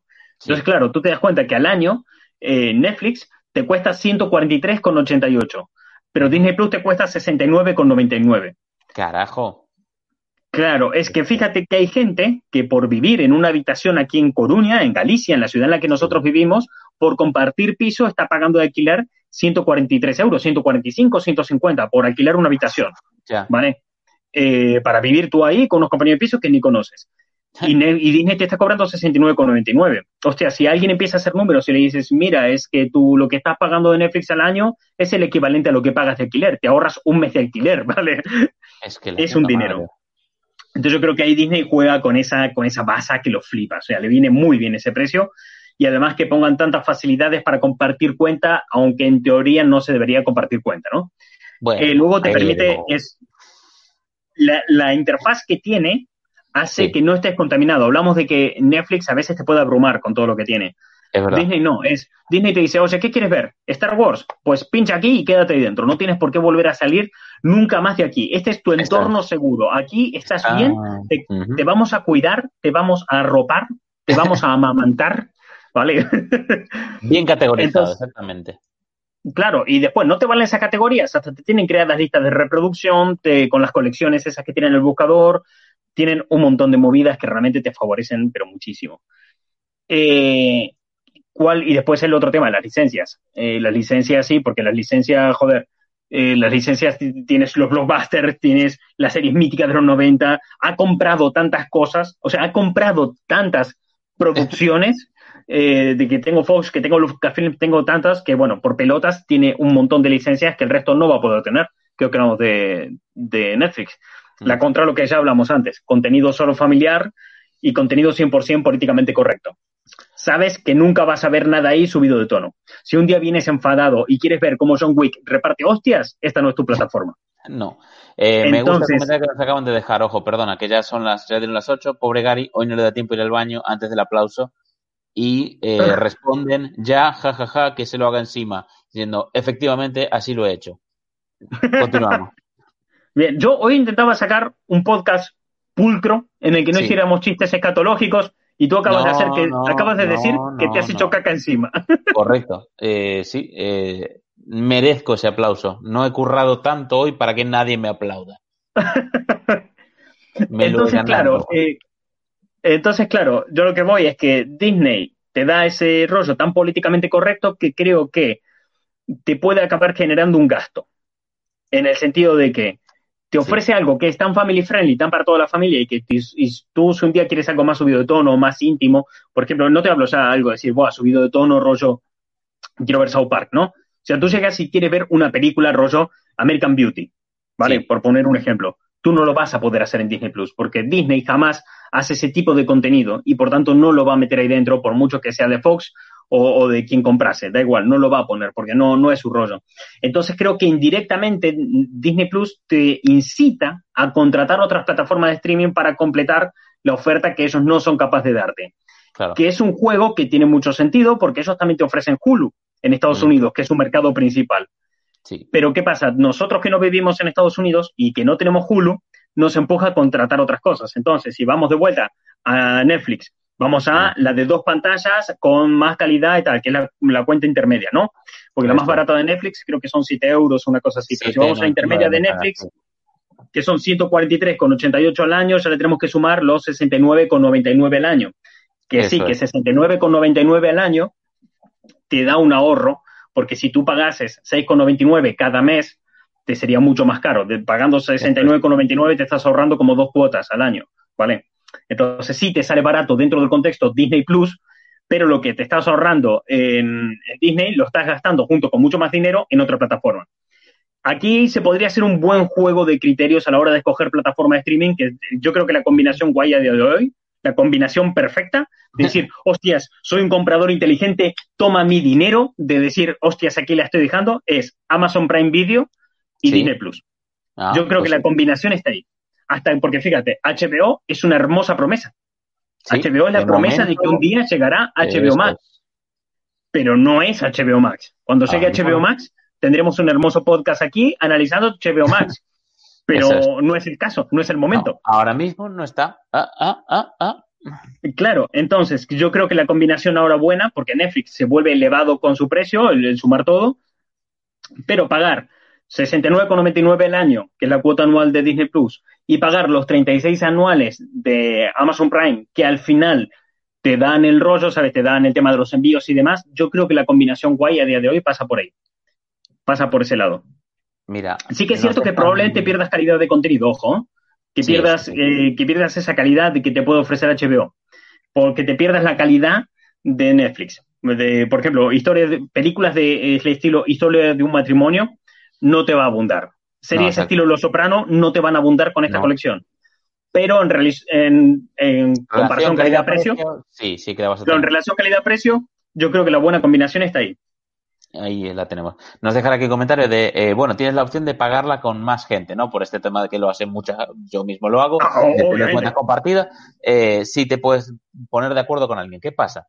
Esto exige el hecho de tener vida social pre-cuarentena. Que eso, cuidado, porque post-cuarentena ya la, la damos por descartada. O sea, tú te pondrías de acuerdo con alguien que conoces por internet para ir a Pachas en que te mande dinero, no, los cojones, o sea, en el... no conoces de antes ni de broma. Ojo, en el vídeo de que subí de Disney Plus, de todo sobre Disney Plus, un fulano en los comentarios dejó un grupo de WhatsApp para que la gente entre por si quieren hablar y de compartir cuenta de Disney Plus. Y yo pensaba, me gustan tus intenciones, no voy a entrar. Valiente, exactamente. Uf, hay que ser muy valiente, ¿eh? Para, venga, va, la mierda toma mi dinero y dame la contraseña. Y él dirá, turururu, tu, tu, tu, gracias por el dinero. Hostia, la gente a día de hoy se sigue, le sigue costando fiarse para comprar con Wallapop, imagínate algo así. Claro, pero también, pero volviendo a casos normales, ¿no? Fuera de cuarentena, fuera de lo del coronavirus y todo eso. Es verdad, tú puedes eh, compartir con, más gente, ¿no? Tú puedes compartir con más peña las cuentas y demás. Pero esto tiene un tema. Lo primero, eh, que eso va en contra de las normas de la comunidad de lo que son las propias plataformas. Las propias plataformas eh, no te dejan hacer esto. Que conste que te dan las herramientas para hacerlo, pero no te dejan hacerlo. Y esto pasa porque eh, no está pensado para que la gente comparta cuentas fuera de casa, sino en casa. Rollo, bueno, yo vivo con mi padre, con mi madre y con mi tío. Bueno, cada uno de nosotros tiene su perfil y tiene ahí sus cosas guardadas, ¿no? Y además, pero bueno, todo el mundo comparte, todo el mundo lo hace y a Netflix, Disney les da un poco igual y hasta les cunde porque les ayuda a abrir ese mercado y a ganar nuevos clientes. Realmente les, viene bien. Pero también es cierto que el gobierno de Estados Unidos está persiguiendo bastante esta práctica porque lo están empezando a considerar piratería y están diciendo que eso ralentiza el mercado, porque donde hay cuatro personas compartiendo una misma cuenta, debería haber cuatro clientes cuando en realidad está viendo uno solo. O sea, hay un solo pagador cuando tendría que haber cuatro. Entonces, en Estados Unidos, eh, todo muy incitado por el gobierno de Trump, está siendo muy perseguido en ese sentido. Está empezando a haber ciertos acuerdos y ciertas cosas que están buscando que la gente no haga eso, que, se considere piratería. Es que ¿sabes lo que pasa? es que esto de compartir cuenta es como muy comunista y al gobierno de Trump no le gusta el comunismo. Es que, claro. Eh, sí, claro. que sí. Es que... Son ideas revolucionarias de bolcheviques, no se puede.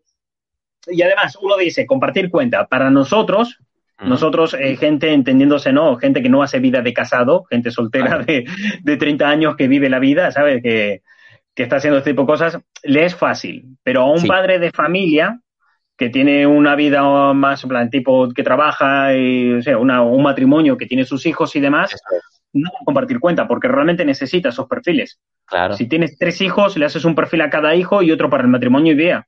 Entonces, claro, no, no compartes. Eh, entonces, claro. Preguntan aquí eh, en el chat. A ver si lo puedo poner. Lo puedo, ah, lo puedo poner. Justo le diste tú y lo quité yo. Venga, va, ahora queda. Vale, eh, ¿cómo, ¿cómo pregunta? Que ahora no puedo leer. no sé qué le di, no lo puedo leer. ¿Qué forma tendrías si solo pudieses tener una?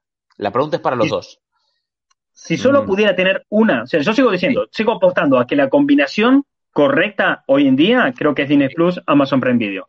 Pero si solamente pudiera tener una, yo personalmente creo que me queda con Netflix. Sí, yo también. Eh, Por la variedad de contenido. Es que, claro, si fuera algo muy específico, quizás me iría a Netflix, ah, perdón, a Disney Plus. Lo que pasa es que enseguida me aburriría. Me aburriría rápido ese tipo de contenido que me puedo ofrecer. En cambio, Netflix, que es la que más hace más tiempo tengo, eh, me puede dar mucha más variedad. Es lo que estás diciendo tú, tal cual. Es que además hay otra cosa, que es que desde nuestro punto de vista como fans, nosotros, por ejemplo, todas las pelis de Marvel, que es una de las cosas que más nos compensa, ya las hemos visto en el cine. Claro. Y además, desde un punto de vista, yo por mi parte, ¿no? Yo coleccionista. Yo tengo un montón de DVDs. Tengo aquí un armario lleno de DVDs. Eh, a mí, yo quiero tener, soy una persona que está deseando tener el dinero suficiente como para comprarme todas las películas de Marvel. Claro. A lo que quiero ir es que soy una persona que se las ha visto un millón de veces, todas estas pelis. Entonces, claro, como se las vi un millón de veces, al final estaré pagando por una plataforma que el contenido que me va a ofrecer es contenido que ya vi, porque Sí. está basado en la nostalgia. Entonces, como está basado en la nostalgia y está basado en los grandes blockbusters, yo ya lo he visto. Entonces, es como que me echa, me- si tuviera que escoger solo una, me echaría un poco para atrás. Que también Es es, cierto que soy una persona que mm, le gusta ver un millón de veces las cosas. O sea. Infinity War me la vi un millón de veces, Endgame me la vi un millón de veces, Iron Man, cada vez que está en la tele no cambió el canal, es así. Pero sé que las voy a ver y sé que las puedo tener en formato físico y que en formato físico me van a dar más valor todavía. Entonces, claro, yo creo que me quedaría con Netflix ya solamente por eso, ya solamente Sí. por el hecho de decir, bueno, Netflix me va a presentar cosas nuevas, cosas distintas, me va a dar cosas que no he visto en ningún otro sitio, me va a sorprender, me va a tirar contenido muy específico a la hora de, digo, de escoger solamente una. Si pudiera escoger dos, Disney Plus y Amazon Prime Video y chao Netflix, por un tema de precios. Amazon Prime Video me ofrecería todas esas cosas nuevas por lo que busco Netflix y me ofrecería después Disney Plus todo aquello que a mí me gusta ver un millón de veces. Eh, dice, aquí dicen, yo soy muy fan y, col- eh, y colecciona de figuras de Marvel, Star Wars y me pillo antes Netflix también. Y sí, es que a la hora de escoger una sola te pillas esa, Claro. porque ya como coleccionista las vas a tener, es que la vas a tener. Hay, por ejemplo, eh, mi hermana me decía que ella, sí, se va a ver todos los clásicos Disney en Disney Plus, que los va a tener con una calidad del carajo, pero su colección en digital de películas clásicos Disney no la piensa borrar no se la va a quitar de encima. Entonces, claro, el fan de verdad no necesita Disney Plus. El que el fan de verdad me refiero a ese tipo que contrata Disney Plus, se encierra en la categoría de Marvel y no sale de allí. O sea, ese, ese fulano que decíamos antes que se queda ahí consumiendo lo suyo, no va, no necesita realmente Disney Plus porque lo puede ver en cualquier lado. Eso. Eh, ¿Qué pasa?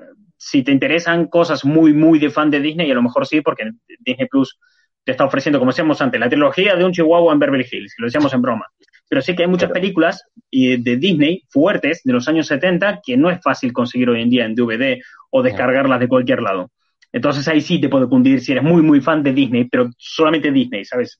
Cerrado. Disney como estudio. Si solamente escogiera uno, sería Netflix. Si pudiera escoger más, me iría a Amazon y, y Disney Plus. Porque además Sí. lo he dicho, es que Amazon tampoco es que tenga mala calidad. O sea, Amazon tiene un catálogo más estrecho, pero no tiene ma- mala calidad.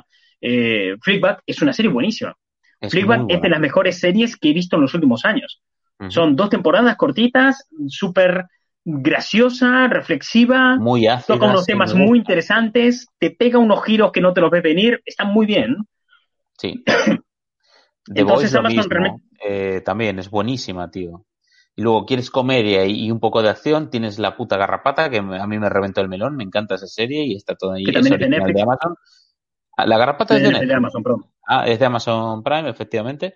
Y, joder, me refiero, puede aportar esa calidad. Igual no se están metiendo tanto porque no es un negocio, ¿no? El tema de las licencias y demás. Es que no es el negocio y sí, porque fíjate que Amazon, eh, ¿dónde está el negocio de HBO y de Disney. Plus? En que ellos te popularizan un contenido que luego tú coges y lo, y lo compras. O sea, ellos te es. popularizan, en Disney Plus te popularizan una licencia. Todo Eso el mundo es. ve Vengadores, le encanta Vengadores. Entonces, ¿qué hacemos? Luego compramos las figuras de acción. Ahí es cuando empieza a ganar dinero de verdad Disney. Ah, Disney ya hace eso y a mayores Disney tiene su parque de atracciones. Entonces, el negocio de Disney, como hemos explicado ya un montón de veces, está en la venta de merchandising y sus parques de atracciones. Entonces, son muy baratos. Pero es que han- eh, HBO más de lo mismo, porque es Warner. Y Warner también tiene todo el merchandising de Batman, por poner un ejemplo, y tiene muchos parques de atracciones, aunque realmente ellos ganan mucho más por el merchandising. Ellos están mucho más enfocados en el merchandising en ese caso. Pero luego, si te vas a Amazon Prime Video, ¿qué pasa? Amazon Prime Video tú no tienes, eh, esos no tienen ese contenido que genere merchandising. Es como Netflix. No tienen esas licencias que generen ese negocio. Pero es que por Amazon es por donde te compras ese merchandising. De ahí le sacan. Tú coges, te ves en Amazon Prime Video John Wick, te flipas, se te va la puta olla, entras en Amazon y te compras el hot toys de John Wick. Y Amazon ganó dinero igual. Correcto. Es verdad. Claro, entonces a Amazon sí, sí y no están metidos en el negocio. Están metidos en el negocio en una parte intermedia. No están metidos en el negocio en la parte de te genero licencia o te fabrico cosas. Están metidos en el negocio de distribuir esa de licencia. La transacción, exacto, sí. Disney Plus le genera dinero a Amazon. Porque tú ves en Disney Plus cualquier mierda, lo dicho, ves Vengadores. Tu hijo se flipó con Vengadores, quiere los juguetes de Vengadores. Pues vas a Amazon y se los compras. A Amazon le, viene de puta madre que exista Disney Plus. le viene maravilloso. Y si tú no puedes permitirte ninguna plataforma de streaming, tú no puedes contratar ninguna, bueno, tienes Amazon Prime Video por 3 euros al mes. que tampoco pasa nada. Claro. Entonces, Amazon Prime Video le viene de puta madre. Amazon Prime Video, o sea, mejor dicho, Amazon lo que necesita es que tú consumas plataforma de streaming. Le da igual cuál. Tú consumes plataforma de streaming. Y si tú no encuentras ninguna plataforma de streaming, pues te la tiro yo a la cara con Amazon Prime Video. Y va a ser súper fácil que la tengas. Entonces, claro, ellos sí tienen un poco su negocio. Aquí el único que no ha conseguido crear ese negocio ha sido Netflix. Netflix estaba tan cómodo siendo líder de mercado, estaba tan en la cima, que le costó tanto llegar y sobre todo mantenerse, que luego le cuesta. Dicen aquí en el chat, eh, The Voice, por ejemplo, en Amazon. The Voice es un claro ejemplo de esto. The Voice eh, son unos cómics, compra la licencia y hace la serie a Amazon. Amazon saca una serie que gusta un montón a un montón de peña. Luego te flipa, dices, hostia, se me acabó la temporada, quiero leerme los cómics. Y entras en Amazon y te compras los cómics. Y después dices, hostia, es que me gustaron también los cómics, me voy a comprar los Funcos. Y entras en Amazon y te compras los Funcos. ¿Y por qué te compraste? Hay muchísima gente que está comprando los Funcos de The Voice y los cómics de The Voice por la serie. gente que ni sabía que eso era un cómics antes en general le, se está repopularizando precisamente gracias a la, serie, está claro. Y no solamente repopularizando, está cogiendo una popularidad que en la puta vida tuvo. Ah, no, por claro, Está llegando a un público mainstream que nunca jamás en la vida se metería a consumir un, cómic como, un cómic así. De hecho, un cómic en general no le van a tocar en la puta vida. Pero de golpe, tú estás acostumbrado a, ¿qué son los cómics? Lo que nos ofrece Disney. Bueno, sí, salen, se pegan con el enemigo, ganan, te cuestan 20 historias de orígenes, que es todo lo que hace el UCM. Eh, son muy laxos siempre, todo siempre muy políticamente correcto, ¿no? Y coño, te llega aquí The Voice y te dice, no, para, que aquí hay violaciones, aquí hay Corea, aquí hay una desigualdad social, exacto. Sí, sí, sí. Referencias a las, eh, a las Spy Girls, está todo ahí. Entonces, claro, y te pisan muy fuerte y te agarran muy fuerte por las pelotas de Voice.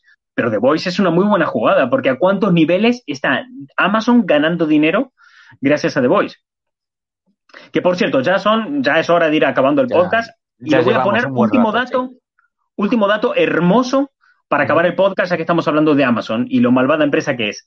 Eh, Jeff Bezos, dueño de Amazon, ha hecho dos cosas esta semana, ¿vale? Por un lado, ha, anunciado que Amazon, con la alta demanda que hay de e-commerce actualmente con la, cuarentena, ha contratado 100.000 empleados, ¿vale? Bueno, bien. En paralelo, Jeff Bezos ha pedido a la gente que done dinero para la causa del coronavirus para que se puedan curar sus empleados. O sea, que donen dinero para que sus empleados eh, puedan salir adelante en esta etapa de cuarentena y luchar contra el coronavirus.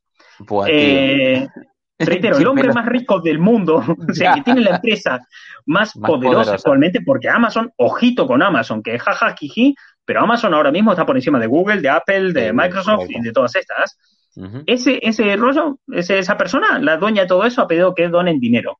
Pero bueno, ha contratado a 100.000 personas. Supongo que no nos podemos enfadar con él. Había una metáfora muy buena que leí en las redes, en redes sociales estos días, pero era por otra cosa, pero se aplica, que es que Jeff Bezos es ese tipo que te regala un mechero, pero te roba los porros. Y ya con eso me despido eh, por hoy. Y esto para mí, de momento es, Gary Martín se ha comprado un micro, yo lo dejo aquí. Sé que no puedo ir más arriba de esto. Eso está claro. Bien, pues yo voy a terminar solo diciendo que nada. ah, bueno, y un saludo a todos los que han estado en el chat. Es verdad. un saludo a todos chat y muchas gracias por estar aquí porque ha sido un gusto y un placer. Y a los que nos estáis escuchando en Evox y en Spotify, gracias por estar ahí escuchándonos toda la semana porque realmente me hace ilusión, a pesar de todo esto, ver que las descargas siguen ahí, que la gente sigue descargando el podcast. Me, me, ha hecho especial ilusión porque pensé que se iban a ir a, Al carajo, no, la gente es muy ahí a tope y además que han estado escribiendo por privado de Instagram y han estado agradeciendo el podcast y que no hubiéramos parado de demás. Y eh, yo contento con eso. Yo, o sea, si esto ayuda a entretener un poco a la gente en estos días, pues yo más que feliz. Ahora sí, te dejo a ti con tu eh, sección de Gary. Os agradezco a todos también participar, los comentarios y todo el tema. Y solo nada, un recordatorio a la gente que, bueno, eh, ser fuertes, manteneros con mucho ánimo positivo, que nos quedan varios días. Eh, y nada, una cosa más, que a la gente que está trabajando no les, no les toquéis los huevos. O sea, o sea como hago yo, no toquéis los huevos. Y hasta aquí, eh, Martín se ha comprado un micro. Para la gente que nos está escuchando, Gary ha levantado dos huevos y los ha enseñado a cámara.